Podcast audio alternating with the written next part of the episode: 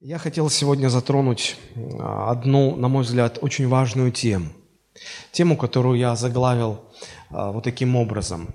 «Скрывающий свои преступления». «Скрывающий свои преступления» – это а, начало 13 стиха 28 главы книги «Притчи». Давайте мы посмотрим, что там написано. Притчи, книга Притчи, 28 глава, 13 стих. Здесь написано «Скрывающий свои преступления – не будет иметь успеха. А кто сознается и оставляет их, тот будет помилован. Прочитаю этот стих в современном переводе. «Скрываешь свой грех, добра не жди. Признаешь его и отвергнешь, помилован будешь».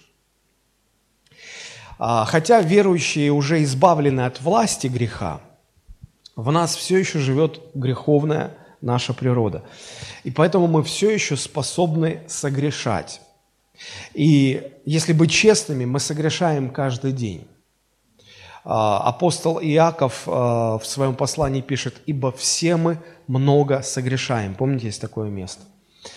А, не согрешающий в слове, то есть можно согрешать делом, а можно согрешать словом. Не согрешающий в слове человек совершенный. Вот так или иначе мы а, согрешаем. И вот здесь а, это, это не норма, это, этого не должно быть. Мы должны а, вести чистую жизнь, но это реальность христианской жизни, что мы можем согрешить. И вот когда мы согрешаем, когда мы совершили грех, как мы относимся к греху? Вот в чем заключается вопрос. То есть, как мы ведем себя, когда понимаем, что совершили грех? Что Писание призывает нас делать?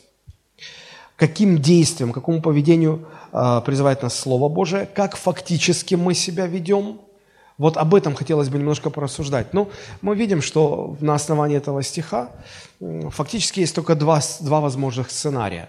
Когда человек осознает, что он согрешил, он может а, выбрать либо первый путь и скрывать свои преступления, а, не признавать свой грех, попытаться замять это дело, как-то уладить, как будто ничего не происходило, попытаться как-то легализовать свой грех, да?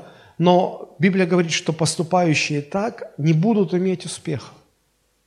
Современный перевод говорит, скрываешь свой грех, добра не жди. И есть второй вариант.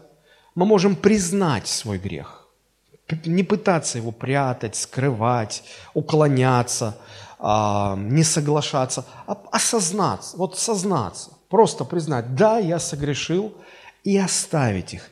Тот человек будет помилован. Тот человек будет помилован. Вот эти два сценария, они приводят и к разным соответствующим последствиям, которые мы прочитали. Я хотел бы эту истину рассмотреть на основании истории царя Саула, которую мы находим в первой книге царств, 15 глава. Я э, предлагаю вместе прочесть довольно большой отрывок, но я думаю, что это нужно для того, чтобы понять а, общий контекст. Первая книга царств, давайте откроем. Первая книга царств, 15 глава. Мы прочитаем с 1 по 30 стихи. И когда мы будем читать, внимательно следите за тем, как а, развивается тут здесь мысль. Итак, Саул на то время был царем, Самуил был пророком. И по повелению Господа Самуил ставит Саула царем на царство. Читаем. «И сказал Самуил Саулу, то есть пророк говорит царю, «Господь послал меня помазать тебя царем над народом его, над Израилем. А теперь послушай гласа Господа. Так говорит Господь Саваоф. Вспомнил я о том, что сделал Амалик Израилю. Амалик – это народ, амаликитяне. Их еще сокращенно называли Амалик. А, Вспомнил я о том, что сделал Амалик Израилю, как он противостал ему на пути, когда тот шел из Египта. Теперь иди и порази Амалика и истреби все, что у него. И не давай пощады ему, но предай смерти от мужа до жены, от отрока до грудного младенца, от вала до овцы, от верблюда до осла.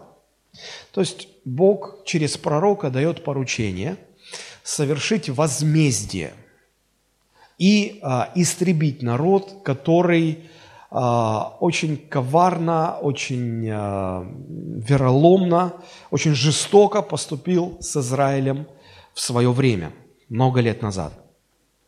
Бог а, не сразу посылает отмщение, Бог не сразу совершает возмездие, но Он его совершает.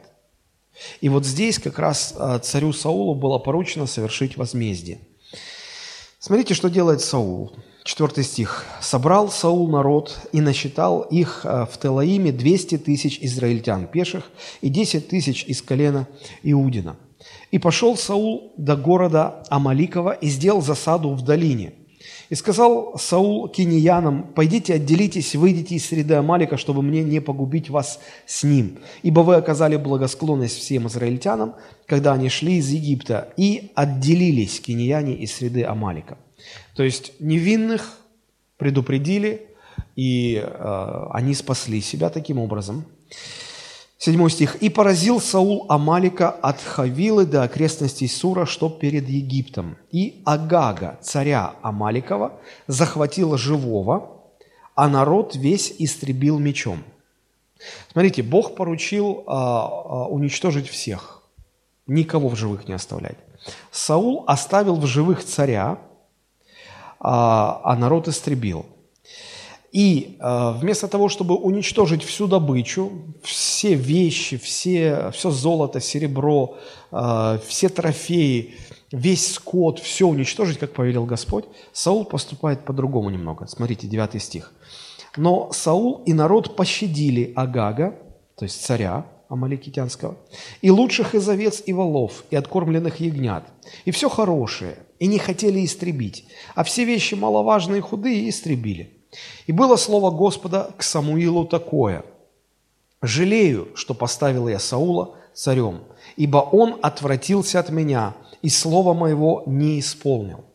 То есть, понимаете, в чем было дело? Бог дал поручение, а Саул выполнил его частично, по-своему. Он добавил немного своей самодеятельности. И Бог опечалился, и Бог является Самуилу, пророку, и говорит, я жалею, что поставил Саула царем, потому что он, он пренебрег мое слово. Он не сделал в точности, как я сказал. И опечалился Самуил и взывал Господу целую ночь. И встал Самуил рано утром и пошел навстречу Саулу. И известили Самуила, что Саул ходил, накормил и там поставил себе памятник. Смотрите, Саул считает победа. Памятник себе ставит и сошел в Галгал. В Галгале он приготовил а, вот эти все трофейные животные, откормленные овцы, тельцы. Он, он их специально там собрал, чтобы сделать пышную такую церемонию жертвоприношения Господу. Вот. Смотрите, как он любит честь, почести, он памятник себе ставит. Он собирает церемонию, торжественное поклонение. Бог всего этого не поручал делать. А он это делает. 13 стих. Когда пришел Самуил к Саулу, то Саул сказал ему, «Благословен ты у Господа, я исполнил слово Господа». Смотрите, как Саул в себе уверен. «Я исполнил слово Господа». 14 стих. Ну, Самуил был такой, видимо, палец в рот не клади, и он с такой иронией отвечает и говорит, «А что это за блеяние овец в ушах моих и мычание волов, которое я слышу?» И сказал Саул, мы привели их от Амалика, так как народ пощадил их. Смотрите, он уже перекладывает на народ. Народ пощадил лучших из овец и волов для жертвоприношения Господу, Богу твоему. Прочее же мы истребили. И сказал Самуил Саулу, подожди, я скажу тебе, что открыл мне Господь ночью. И сказал ему Саул, говори. И сказал Самуил, «Немалым ли ты был в глазах твоих, когда сделался главою колен Израилевых, и Господь помазал тебя царем над Израилем? И послал тебя Господь в путь, сказав, иди и предай заклятию нечестивых амаликитян и воюй против них, доколе не уничтожишь их. Зачем же ты не послушал гласа Господа и бросился на добычу, и сделал зло пред очами Господа?» Смотрите, как по-разному Самуил и Саул смотрят на исполнения повелений Божьих. Самуил понимает, что если Бог поручил что-то, надо в точности исполнить. А Саул считал, что можно так основную канву взять, сделать, а детали это уже на мое усмотрение. 20 стих. «И сказал Саул Самуилу». Саул не соглашается, он говорит, «Я послушал гласа Господа и пошел в путь, куда послал меня Господь. И смотри, привел Агага, царя Амаликитского, а Амалика истребил. Народ же там из добычи, ну, из овец, волов взял лучшее из заклятого для жертвоприношения Господу Богу твоему в Галгале». 22 стих, и отвечал Самуил, «Неужели ты думаешь, что все сожжения и жертвы столь же приятны Господу, как послушание глазу Господа? Послушание лучше жертвы, и повиновение лучше тука овнов». Ибо непокорность есть такой же грех, что и волшебство, и противление, то же, что и идолопоклонство. За то, что ты отверг слово Господа, и Он отверг тебя, чтобы ты не был царем. Теперь смотрите. То есть э, пророк обличил царя, и царь понял, что он согрешил. Теперь смотрите реакция царя. 24 стих.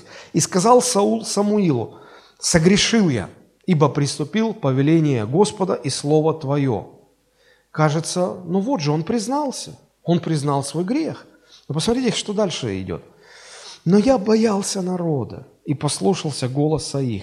Теперь же сними с меня грех мой и воротись со мною, чтобы я поклонился Господу. У нас уже церемония намечена, у нас уже эти животные, которых надо было уничтожить, я их не уничтожил. Мы уже все приготовили, жертву, и народ ждет. А как я сейчас не приду? А как сейчас это все отменять? Ну, я, я не могу на это пойти.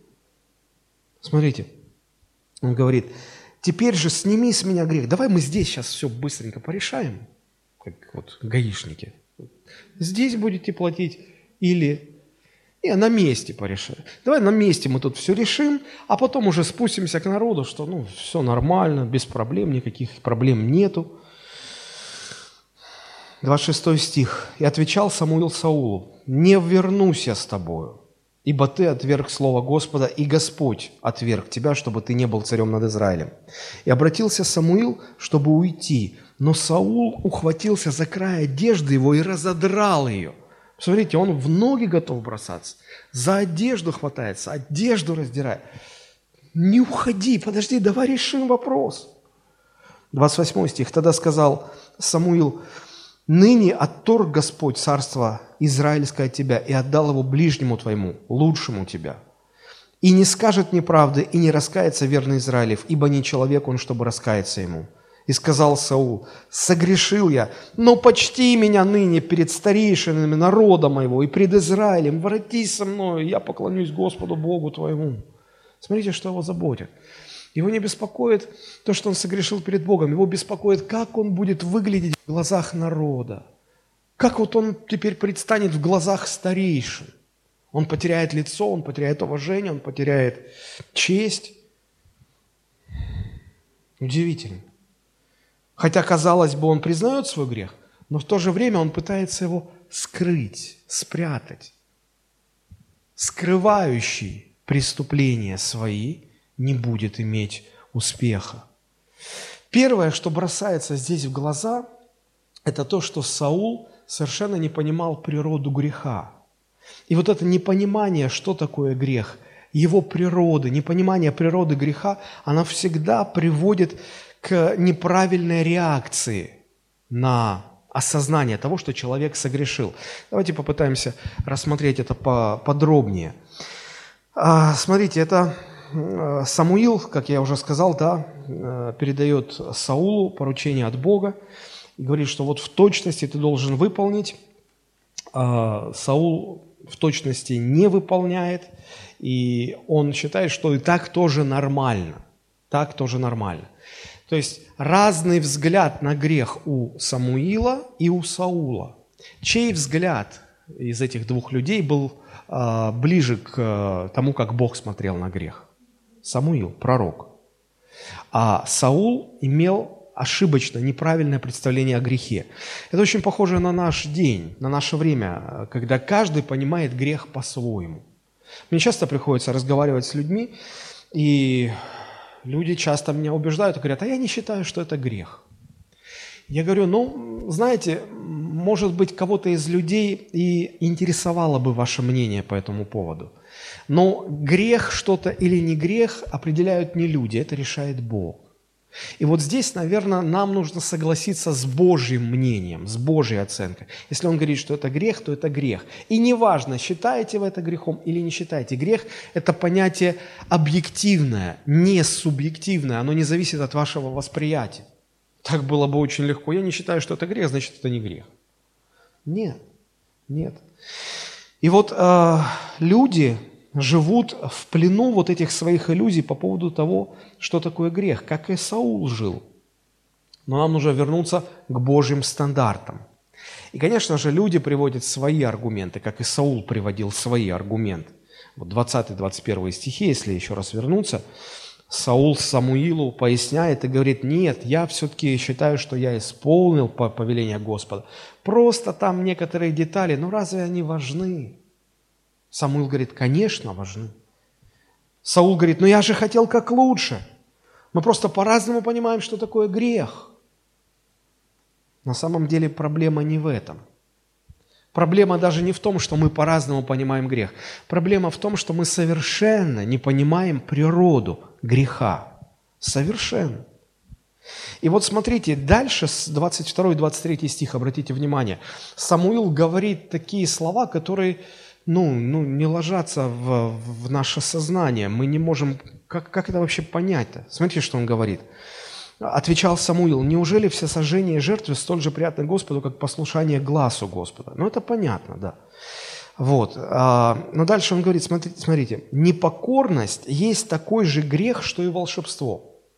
И противление, имеется в виду противление Богу, такой же грех, что и идолопоклонство. Посмотрите, на одной чаше весов мы кладем непокорность и противление.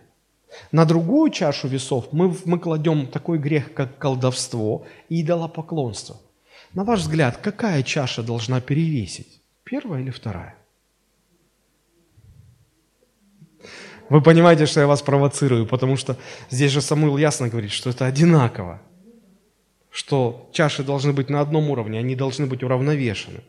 Но согласитесь, что а, в нашем представлении колдовство, идолопоклонство, все-таки грехи, нам кажущиеся гораздо более тяжелыми, чем грех непослушания и грех противления. Правда же?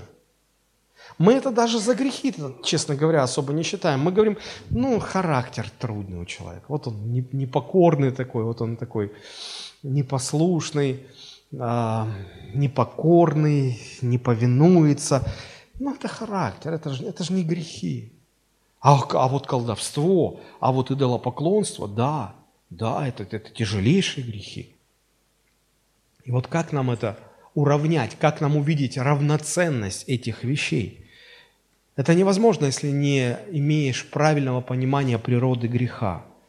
Мы, по большому счету, вообще слабо понимаем, что это такое – мы, честно говоря, если, ну, если быть честными, когда читаешь Библию, нам очень трудно ответить на вопрос, а как определяют, какими критериями вообще определяется тяжесть греха? Почему одни грехи ну, мы считаем маленькими, ну, люди считают маленькими, другие грехи считают большими. А, мы в основном это а, такое разделение проводим по степени наказания. Если наказание за грех тяжелое, то и грех считается таким большим. Если наказание не очень, то и грех считается маленьким. Мы читаем Библию и не всегда находим ответы на эти вопросы. Но, но вот согласитесь, а, вот вам никогда не приходила в голову мысль, почему грех Адама и Евы оказался таким тяжелым, оказал такое губительное влияние на весь род человеческий, что вот вот, вот этот грех просто вообще все испортил. Он перешел во всех людей, а все люди стали рождаться греховными, пошли все войны, болезни, земля была проклята за их грех. Я всегда себе задаю вопрос, чего они такого страшного сделали? Ну, сорвали плод. Ну, ну, не знаю, яблоко это было или еще что-то. Это. Ну, взяли плод, сорвали, ну, откусили пару раз. Ну, не убили же никого. Ну, ну никого ж там не насиловали, каких-то предательств страшных не совершали. Просто откусили чуть-чуть, попробовали. Ну да, Бог сказал, что не надо так делать. Ну что страшного в этом, что вот такое наказание? Ну, ну разве можно сравнить этот грех с грехом какого-то маньяка, который там десятками людей э, убивал, насиловал, душил, душегубец какой-то? Нет, конечно. Нам этот грех Адама и Евы кажется каким-то безобидным по сравнению с, тем, с теми беззакониями, которые творил Гитлер, а, ненавидя евреев. А, он, ну вот, это официальная статистика, за годы Второй мировой войны было уничтожено 6 миллионов евреев. Сравнить вот этот грех с грехом Адама и Евы. Что такого он сделал? Проблема в том, что мы совершенно не понимаем что такое грех, как он устроен, как определяется его тяжесть. А, мы-то, по большому счету, считаем, что критерий определения тяжести греха, он один. Мы смотрим на само греховное действие. Вот если убит, ну, если убийство совершено, ну, это страшно, правда? Вот. И мы считаем, что это серьезный грех. А если где-то соврал, да еще и ложь во спасение, ну мы думаем, да ладно, мы это вообще не замечаем как-то. Разве они сопоставимы? Наша ошибка в том, что мы полагаем, что тяжесть греха связана только лишь с внешней формой самого греховного действия. Если быть честными и поразмышлять, просто понаблюдать за, за тем, что в нашей обычной жизни происходит, нетрудно заметить, что тяжесть греха связана не только с э, внешней формой самого греховного действия, но еще и с тем, против кого совершен грех. Вот об этом мы часто забываем. Ну, я приведу такой пример. А, мужчины а, часто бывают ну, импульсивными, иногда гневаются больше, чем женщины. И вот бывает иногда так, что мужчина разгневается, и в порыве гнева он там может бросить что-то или чашку разбить. Ну, допустим, что вот я в порыве гнева я взял и ну, разбил на кухне чашку вот, и порезал руку. Вот, вот в результате этого моего действия в порыве гнева я, ну, чтобы не ударить там домашних своих, я разбил чашку, порезал руку. Против кого я согрешил? Ну, против себе, себе вред принес, да? Себе порезал руку. Что мне за это будет? Да ничего мне за это не будет. Но если я вот так же в порыве гнева разозлюсь и э, возьму и пну ногой соседскую собаку или кошку, Ну, если никто не увидит, то, наверное, мне это сойдет с рук. А если увидит хозяин, то здесь может дело закончиться штрафом. Правда же? Может обратиться в полицию, и мне придется заплатить штраф. А если я разозлюсь и в гневе ударю человека, который вот со мной в одной очереди стоит в магазин, вот у меня все с утра день не заладился – там, там не получается, здесь не получается, и я просто злюсь, и кто-то там мне наступил на мозоли, оскорбил меня, и я просто вот взял и ударил человека. Заметьте, действие одно и то же. В порыве гнева я что-то сделал, ну, ударил. То здесь, согласитесь, если еще это кто-то увидит, а это очередь, да, ну, наверняка вызовут милицию, что-то, какой-то протокол, я, может быть, какой-то административный штраф и должен буду заплатить. Или, может быть, меня там посадят, арестуют на 15 суток. А если я, представим вдруг такую ситуацию, с дуру начну оказывать сопротивление полицейскому, когда он при исполнении обязанностей своих? А это уже уголовное преступление, правда же? А если полицейскому вдруг покажется, что я полез за огнестрельным оружием – то он может открыть огонь на поражение и просто убить меня. И его оправдают. Хорошо, другая ситуация. Допустим, я добился аудиенции у президента. И я прихожу, разговариваю с президентом, и меня злит что-то, и я в порыве гнева вот, вот дойду до такого безумия, что вот захочу ударить президента. Я думаю, что мне так и не удастся завершить свое намерение, потому что служба безопасности сработает тут же. И если я останусь жив, то меня точно посадят. Правда же? Какой вывод из всего этого можно сделать? Тяжесть моего поступка, а во всех этих ситуациях, которые я перечислил, поступок был один и тот же. В гневе я что-то ударил или кого-то ударил. Так вот, тяжесть моего поступка меняется в зависимости от объекта, против которого я согрешил, от его положения, власти, статуса. Один и тот же греховный поступок против разных объектов имеет разную степень тяжести. Просто если я ударю собачку, то меня за это, конечно же, никто не убьет и никто не посадит. А если я ударю э, президента или полицейского, сразу меняется, правда, тяжесть? Сразу же. Действие одно и то же, тяжесть греха разная. А теперь представьте, что человек согрешил даже не против президента и не против полицейского, а против вообще Всевышней власти, против Всевышнего Бога согрешил. У меня вопрос, может ли быть какой-то грех более тяжелым, чем грех против верховной власти. Нет. Вот почему а, любой грех против Бога – это вообще самый страшный грех, который только может быть. И здесь, заметьте, дело не, ну, здесь не важно, в чем заключалось греховное действие. Ты убил или ты соврал, Здесь решающую роль играет, против кого ты согрешил. И чем выше тот, против кого ты согрешил, тем больше тяжесть греха, и тем суровее наказание. Потому тяжесть греха определяется не только формой самого греховного действия, но положением, статусом того, против кого грех совершается. Вот это, вот это просто такая коротенькая зарисовочка, одна деталь относительно природы греха. И люди этого не понимают. И Саул этого не понимал. Но если мы осознаем эту истину, тогда многие вещи в Писании нам становятся понятным. Ну, например, приведу вам такую иллюстрацию.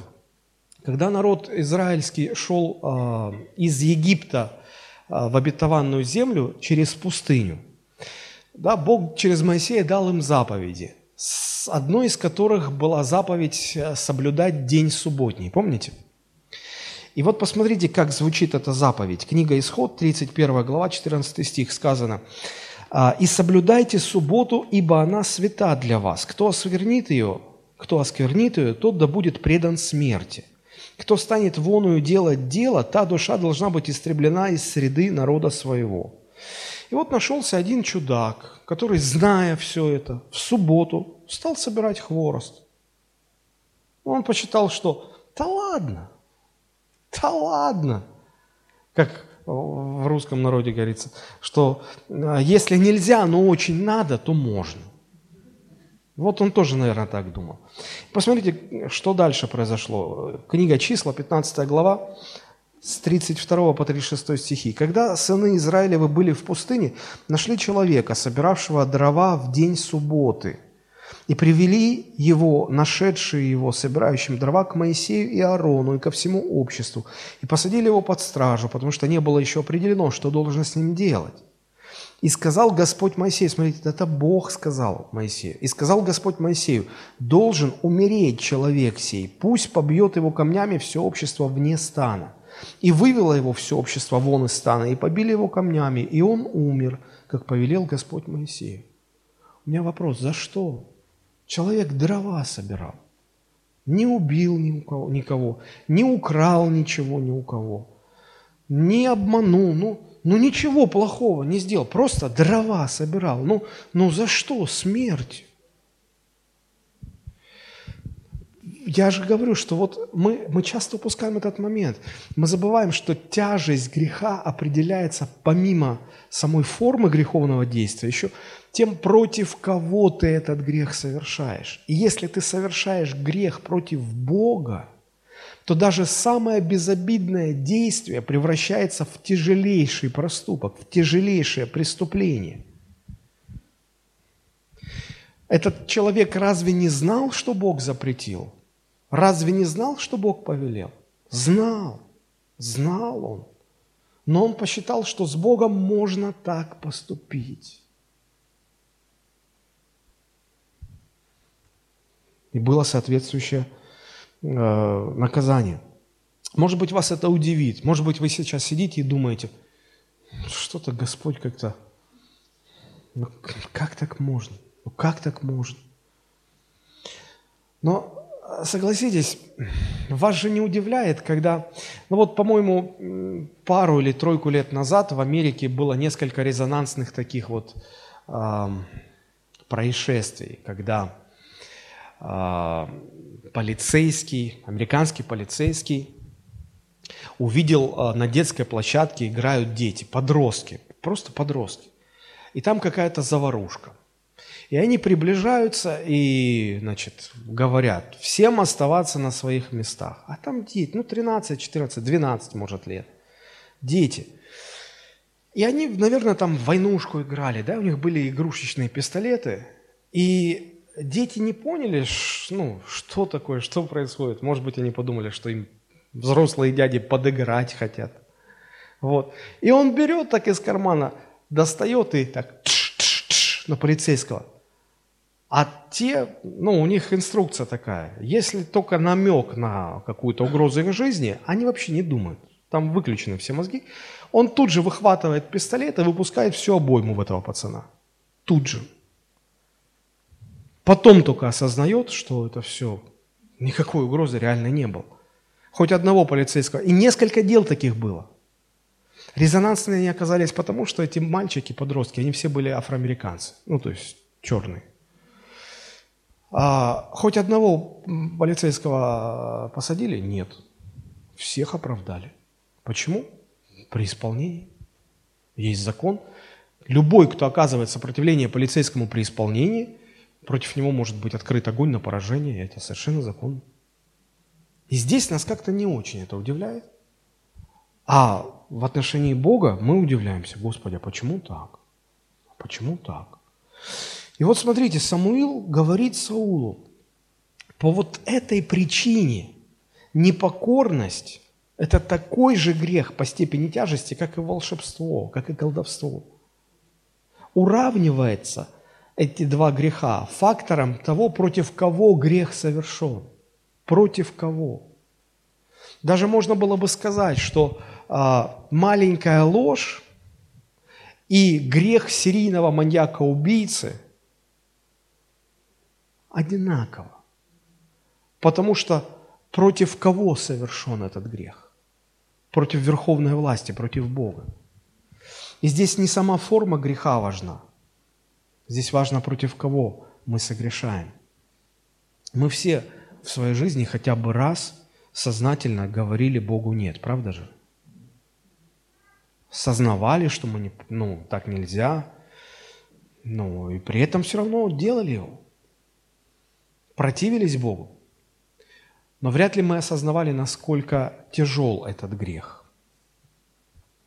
Люди часто мне задают вопрос, пастор, почему за грехи людей Бог а, посылает значит, грешника а, на вечное наказание, в вечный ад. Многим людям очень близка идея чистилища. Они говорят, ну смотрите, ну, даже если очень тяжелое преступление, ну, дадут ему 20 лет, ну, 25 лет ему дадут преступнику. Но он отсидит свое, выйдет, и все, он чист перед законом. Ну, почему Бог, ну, ладно, ну, ну, 500 лет мы в аду проведем, но потом выйдем, Бог нас выпустит. Почему же вечный ад? Почему ад бесконечен? Почему такое тяжелое и бесконечное наказание? Бесконечное наказание потому, что грех совершен против бесконечного Бога. Это тоже а, определенная вещь относительно природы греха. И почему такое тяжелое наказание? Да потому что нет большего греха, чем грех против верховной власти, против Бога. И вот когда начинаешь осознавать эти вещи, тогда все становится понятно. Тяжесть греха и, соответственно, тяжесть наказания за этот грех определяется не столько формой греховного действия, сколько статусом и положением того, против кого грех согрешается, совершается. Да? Но согласитесь, даже в земной жизни, в земном правосудии есть э, приговоры, когда ну вот в нашей стране выносится приговор пожизненно. А вот в тех же Соединенных Штатах Америки, например, могут по нескольким статьям вынести приговор, то есть человек должен будет сидеть там 300 лет, 400 лет. Но мы все понимаем, что он столько не проживет. И как бы его там не лечили в тюрьме, он не проживет столько. Зачем же столько выносить? Ну вот у них законы такие. Ну то есть это аналог нашего пожизненного. Вот. А если человек попадает в вечность, где человек, его бессмертная душа, она никогда никуда не исчезает, то там пожизненно это и есть вечное наказание. То есть э, человеческая система правосудия э, и Божья, они очень похожи. Только почему-то, когда мы говорим о Боге и о Его системе правосудия, нам это кажется каким-то странным. Христос приобрел нам спасение вот от а, вот этого вечного наказания. Оно не только бесконечное, да, оно еще бесконечно тяжелое, потому что Библия его описывает как постоянное нахождение человека, человек в теле физическом, и его тело постоянно находится в озере огненном. Оно горит, но не сгорает. И человек ощущает вот, ну, ну вот попробуйте руку подержать над, над плитой, над огнем. Ха, вы не можете, больно. Представляете? А там все время в аду, вот, ну, не в аду, а в озере огненном, да, постоянно люди испытывают, как их боль от горящего тела, только они не могут там умереть и тело там не сгорает. Он постоянно испытывает эти мучения, страдания, и, и, и, и ты никуда не, нет избавления. Ты никуда не можешь деться. И это бесконечно. И вот Христос приобрел своей смертью на Голговском кресте и своим воскресением избавление для нас от этого греха. И сегодня, когда это а, избавление, когда это прощение грехов предлагается, и люди носом вертят – не, пожалуй, нам ваш Христос не интересен. Правда? Вы вообще понимаете, что вы отвергаете? Иногда в церквях проповедуется Евангелие таким образом. Кто хотел бы пригласить Иисуса Христа в свое сердце? Кто хотел бы принять прощение из рук Господа? Мы свели Евангелие на уровень меню. Мы даем меню, хотите выберите это, хотите выберите это, хотите вообще ничего не выбирайте. Но я читаю Евангелие, читаю Библию, Новый Завет. Вспомните, как проповедовал апостол Павел в Ариапаге, это книга Деяния, 24 глава. Он говорит, и так ныне Бог что делает? Повелевает всем людям повсюду покаяться. Бог повелевает покаяться. Бог не предлагает. Бог не оставляет человеку выбор. Хочешь – прими, хочешь – отвергни. Бог повелевает. Вот почему отказ принять Христа – это даже больший грех, больший грех, чем вообще все остальные грехи человека. Потому что Бог для тебя такое прощение приобрел, Посмотрите, э, если вы читаете послание апостола Петра, то он говорит, что вот это спасение, которое приобрел Христос, оно было предвозвещено многими пророками. И там есть такая фраза, что вот в, это, в тайну этого спасения желали проникнуть ангелы, ангелы Божии, ангелы, которые видели, как Бог творил Вселенную, ангелы, которые наблюдали за Христом, когда Он создавал землю, ангелы, которые видели, как Бог взял а, прах, сжал его, и из руки Божией появился первый человек, Адам. Ангелы, которые видели, как, как рождалась Ева. Ангелы, которые видели славу земли до того, как она еще была поражена и испорчена грехом. Ангелы, смотрите, во что желали проникнуть ангелы? Во что желали проникнуть ангелы? Для них это была тайна. Это их восхищало. Чем можно удивить ангелов? Ну скажите, ну чем вы ангелов удивите? Они все видели. А их удивляет спасение, которое Христос нам приобрел. Вы скажете, что там такого удивительного? Да мы просто не понимаем, какими мы врагами были против Бога, как мы взбунтовались против Бога, каков грех наш, какова тяжесть этого греха. Вы можете себе представить ситуацию, когда, не дай Бог, конечно, даже вот я боюсь так говорить, но не, не дай Бог, вот в чьей-то семье случилось такое горе. Ребенок был жестоко изнасилован, убит, порезан на куски маньяком. И вот этого маньяка нашли, его суд приговаривает там, к расстрелу, и родители этого ребенка, они не просто говорят, мы прощаем этого маньяка. Они берут его и усыновляют. Усыновляют. Вот вы сейчас это слушаете, у вас, наверное, в голове это не укладывается. Как, как это может быть? А это даже ни в какое сравнение не идет с тем, что на самом деле сделал Христос, усыновив нас, потому что мы были врагами Богу. Мы этого даже не чувствуем, не понимаем. И вот это ангелов удивляет, восхищает. И вот отказаться от этого прощения, отказаться от этого спасения, это еще больший грех, чем все остальные. Вот почему Бог не предлагает, ну, покайся, если хочешь. Он повелевает. Сегодня, когда слышишь, как люди реагируют на благую весть, диву даешься, удивляешься. Люди совершенно ничего не понимают. Вот мы просто одну грань греха рассмотрели, природы греха, что это такое, уже многое стало понятным.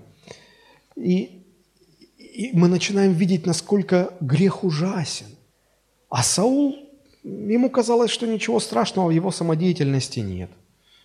Разве это может быть грехом? Очевидно, что Саул этого не понимал. Просто не понимал. Как и сегодня многие люди не понимают.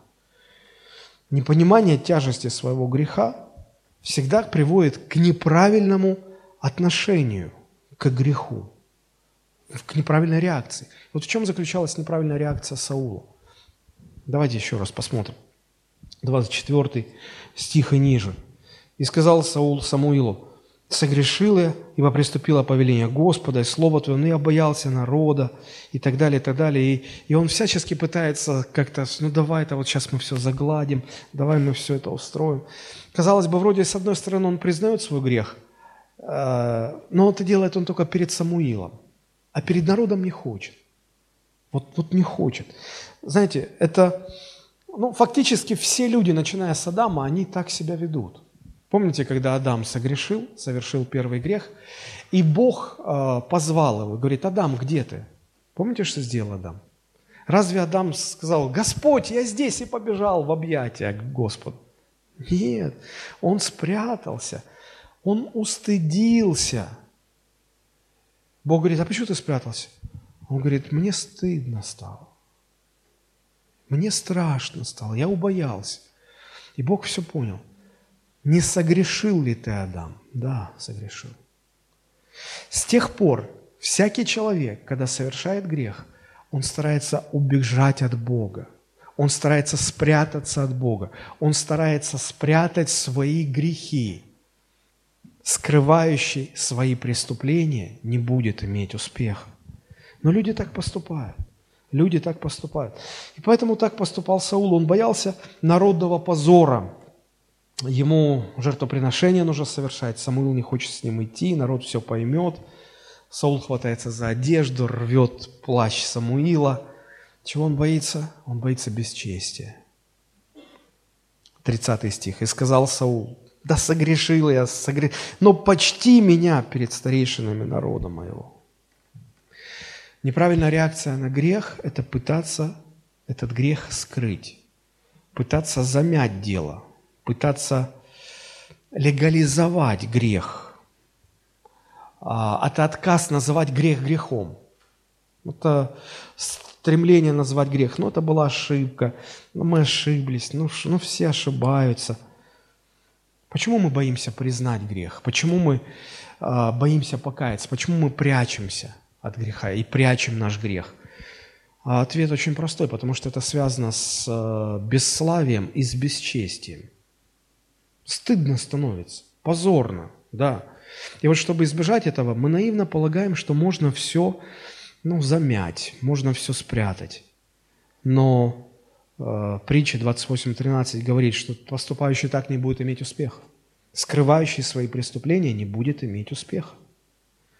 И потом, если вы проанализируете, сколько Саул не пытался удерживать власть, у него ничего не получалось. Он не имел успеха в этом. Он потерял царство, он потерял все, что можно было. Он вообще одержимым человеком стал под конец жизни. Вы можете сказать, ну, так случается с плохими людьми. Саул-то был плохой.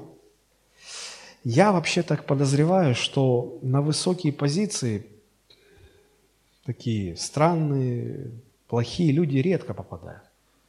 Если уже человек занял какое-то высокое положение, но он должен уже быть каким-то разумным, чтобы попасть туда. Потому что, ну, простаки не попадают наверх. Вот, ну ладно, допустим, Саул был плохим. Давайте возьмем кого? Давид. Давид хороший был? Хороший был Давид. Друг Божий, назван другом Божьим. И смотрите, э, Давид попадает в аналогичную ситуацию. Помните? Вторая книга царств, 11 глава. Давайте откроем. Вторая книга царств, глава 11, когда Давид согрешил с Версавией. Все мужчины ушли э, в поход, ну, на войну, Давид остался, расслабился, и тут он увидел, как женщина во дворе открыто моется, голая. А ей, казалось, некоторые братья говорят, а что она вышла голая? Зачем вот она... Да она понимала, мужчин в городе нет, все на войне. Она же не знала, что Саул решил, что Давид решил остаться. Поэтому она даже не, не пряталась. Давид увидел, в нем желание загорелось, он приказал приведить ее. Ну, ты же царь, ты можешь делать все, что хочешь. Все, он согрешил. И Давид понимал, что он согрешил. И он пытался как-то это все замять. Но проблема. Проблема в том, что а, Версавия забеременела – и тут уже это дело не спрячешь. Вот, и надо что-то делать, чтобы спрятать это дело. Она была замужней женщиной. Ее муж был хорошим воином, он был на войне. И Давид понимает, что надо что-то делать, и он э, приказывает вернуть отряд, в котором служил муж этой женщины, вернуть домой. Его расчет был такой, что ну, Урия вернется к жене, э, будет спать с женой, там понятно, что вот, ну, от него и ребенок там туда-сюда, а там уже посмотрим. Но Урия оказался слишком благородным, слишком хорошим солдатом. Потому что Давид его несколько раз спрашивал, был ли ты дома, ночевал ли ты с женой своей. А Урия говорит, как я могу позволить себе, если все мои братья, кто воюет, кто кровь проливает, а, а я здесь вот пойду к жене есть горячий борщ, спать с женой. Не, я не могу себе это позволить. Говорит, я ночевал на улице. Давид думает, да что, что такое слишком правильный-то? Что с тобой делать? Надо что-то делать. И он пытается как-то это все прикрыть, уладить, спрятать, урегулировать. Ему подсказывают, ну, отправь его в самое пекло. Ну, потому что в сражении меч поедает то одного, то другого. Фактически Саул, а, ну, Давид э, послал Урию на, на верную гибель.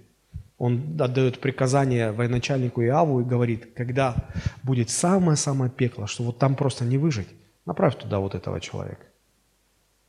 Но приказы военачальников не обсуждаются. Вот. И потом Иав шлет весточку и говорит, «Царь мой, повеление твое выполнено, среди прочих смертью храбрых пал и верный слуга твой Урия. Казалось бы, ну все, все, дело сделано. Второе царство, 11 глава, 26-27 стихи. «И услышала жена Урии, что умер Урия, муж ее, и плакала по мужу своем. Когда окончились когда окончилось время плача, Давид послал и взял ее в дом свой, и она сделалась его женою, и родила ему сына. И было это дело, которое сделал Давид, зло в очах Господа. Давид думал, ну, теперь все понятно. Урия пал смертью храбрых, наградим его посмертно, страна должна знать своих героев, а царь должен заботиться о вдовах героев. Поэтому возьму эту женщину на обеспечение царское под шумок, она станет моей женой. Казалось бы, все спрятано, урегулировано. Но вот что делать с этим 27 стихом? «И было это дело, которое сделал Давид, зло в очах Господа». Там еще один нюанс. Если мы почитаем 31 псалом, с самого начала можно, ну, 3, 4, 5 стихи особенно. Там мы увидим, что хотя внешне Давид все как-то так вот спрятал, внутри он не находил себе места. Он вроде избежал позора, но, но Слово Божие, оно же его не обойдешь. Скрывающий свои преступления не будет иметь успеха. И вот за этот внешний спрятанный позор пришлось заплатить, верните, пожалуйста, э, Псалом 31, пришлось заплатить душой своей. Посмотрите, что он, что он ощущает. Псалом 31, 3-5 стихи. Э, Давид говорит, «Когда я молчал, обветшали кости мои от вседневного стенания моего, ибо день и ночь тяготела надо мной рука Твоя. Свежесть моя исчезла, как в летнюю засуху. Но я открыл тебе грех мой и не скрыл беззакония моего. Я сказал, исповедую Господу преступления мои, и ты снял с меня вину греха моего. То есть, смотрите, он говорит, когда я это скрывал, когда я пытался это прятать, я места себе не находил. Я потерял мир, покой. Твоя рука надо мной тяготела, свежесть моя исчезла. Все в душе засуха. Так и сегодня многие люди пытаются замять свои грехи замять, спрятать. И вроде денег заработали, и слава, и почет есть, а на душе тошно. На душе тошно. Потому что бесчестие, которое тянет за собой грех, мы всегда оплачиваем муками своей совести, муками своей души. За материальное благополучие приходится расплачиваться страданиями души. А Христос говорил, а что польза человеку, если он приобретет весь мир, а душе своей повредит? Но рано или поздно в нашу жизнь приходит Бог с обличениями, и Бог посылает пророка Нафана. Помните, как это все происходило? Это ювелирная работа Божьего пророка – обличить царя так, чтобы царь принял это обличение. И так оно и произошло. Посмотрите. Ну, вы помните, да, ну, я прочитаю. «Послал Господь», 12 глава, «послал Господь Нафана к Давиду, и тот пришел к нему и сказал, знаешь, царь, в одном городе были два человека, один богатый, другой бедный. У богатого было очень много мелкого и крупного скота, а у бедного ничего, кроме одной овечки, которую он купил маленькую и выкормил, и она выросла у него вместе с детьми его. От хлеба его она ела, из чаши его пила, и на груди у него спала, и была для него как дочь. И пришел к богатому человеку странник, и тот пожалел взять из стада своих овец или волов, чтобы приготовить обед для странника, который пришел к нему, а взял овечку того бедняка и приготовил ее для человека, который пришел к нему. Сильно разгневался Давид на этого человека и сказал Нафану, «Жив Господь, достоин смерти человек, сделавший это. И за овечку он должен заплатить в четверо, за то, что он сделал это, и за то, что не имел сострадания». И сказал Нафан Давиду, «Ты тот человек». Ты этот человек. Так говорит Господь, Бог Израилев. Я помазал тебя в царя над Израилем. И я избавил тебя от руки Саула, и дал тебе дом господина твоего, и жен господина твоего, на лона твою, и дал тебе дом Израилев и Иудин. Если и этого для тебя мало, прибавил бы тебе еще больше. Посмотрите, Я не знаю, наверное, мужчины так устроены, что сколько бы у тебя жен не было, тебе все время мало их. Тебе мало. Тебе чего-то не хватает. Сегодня, если с мужчинами начать откровенный разговор, ой-ой-ой, то не то, это не так. Почему к любовницам бегут? Потому что с женой что-то не ладится, не клеится, не устраивается. И вот Господь говорит, Давид, ну я ж тебе дал жен. Ну что ты налево смотришь? Ну скажи мне, мало, я тебе дам еще. Смотрите, Бог говорит, свои сексуальные проблемы, мужчины, решайте со мной. Не к любовнице идите, ко мне идите, мне рассказывайте. Если вам что-то не нравится, что-то... Ну, я помогу, я знаю, как решить все эти проблемы. Ну, я решу это все. Но зачем вы зло делаете? Зачем ты пренебрег словом Господа, сделав это зло пред очами его? Урию хитиянина ты поразил мечом, жену его взял себе в жену, а его ты убил мечом аммонитян. И так не отступит меч от дома твоего вовеки за то, что ты пренебрег меня. Ты сделал это тайно, а я сделал это, сделаю это перед всем Израилем и перед всем солнцем. И сказал Давид Нафану, смотрите, реакция Давида, «Согрешил я перед Господом». И сказал Нафан Давиду, «И Господь снял с тебя грех твой, ты не умрешь. Но как ты этим делом подал повод врагам Господа хулить его, то умрет родившийся у тебя сын». Давид, в отличие от Саула не пытается здесь скрыть, он уже это пробовал. Он не пытается уладить это. Он говорит, он просто признается, говорит, согрешил. Все, я признаю. Я признаю. И Бог, и Бог через пророка говорит, и я прощаю твой грех. Но тебе придется пройти через бесславие, через позор, через унижение. Ты сам себе приговор вынес. Ты сказал, что этот человек должен в четверо заплатить за смерть в четверо заплатить. И вот у Давида умирает четыре его ребенка. Четверо детей он потерял. Он много позора, много бесславия, бесчестия пережил. Но он даже не пытался скрывать, он даже не пытался убегать от этого. Помните, когда его же сын родной Авессалом устроил бунт против отца, и Давид должен был просто убегать от преследования своего родного сына. И там был такой негодный человек, Семей, помните? И вот он э, видел, как в бесславии, в позоре Давид бежит из своего города, оставил свой трон. И всегда есть такие шакалы, которые вот подтягивают, как наш президент сказал, подхрюкивают.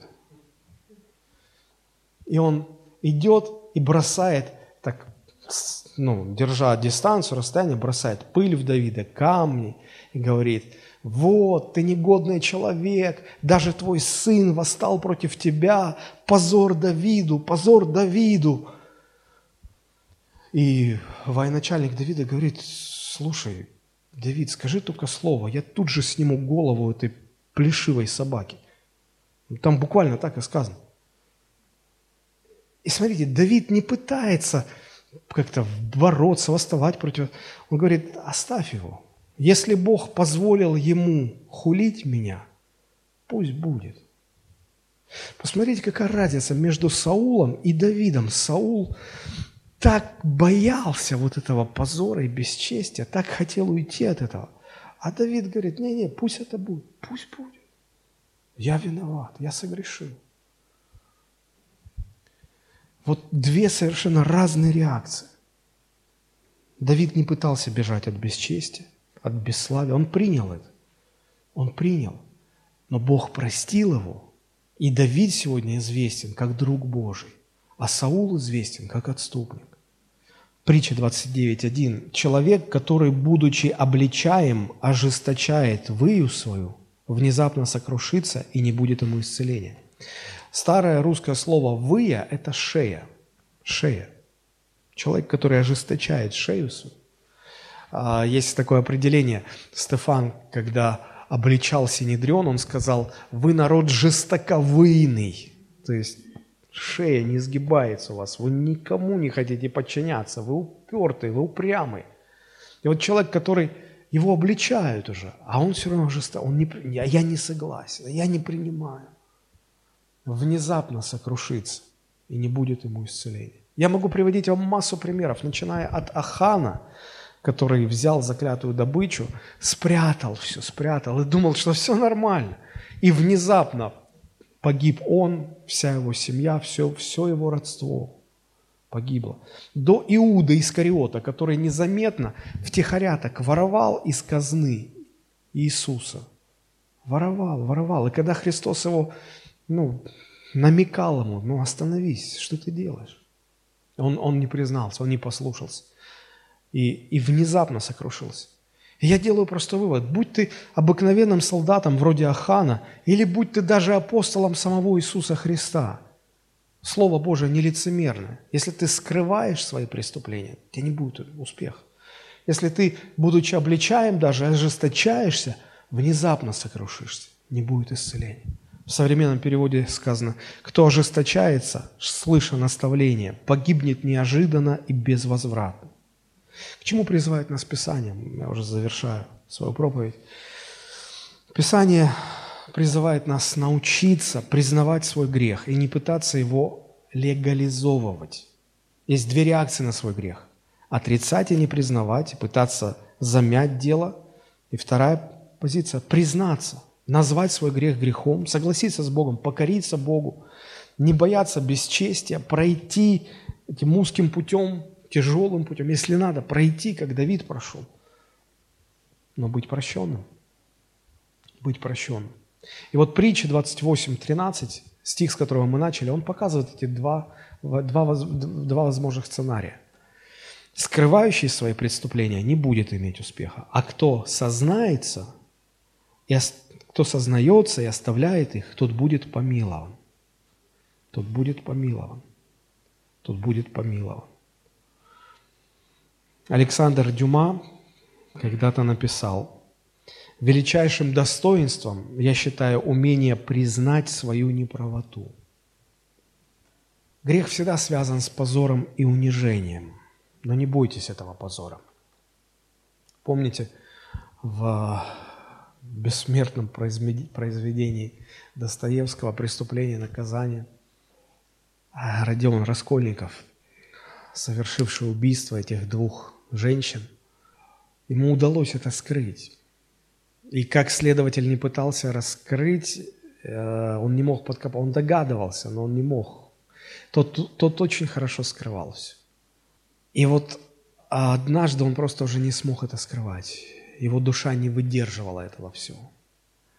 Он, он чувствовал, он вроде был на свободе, но чувствовал, что душа у него в клетке, в плену.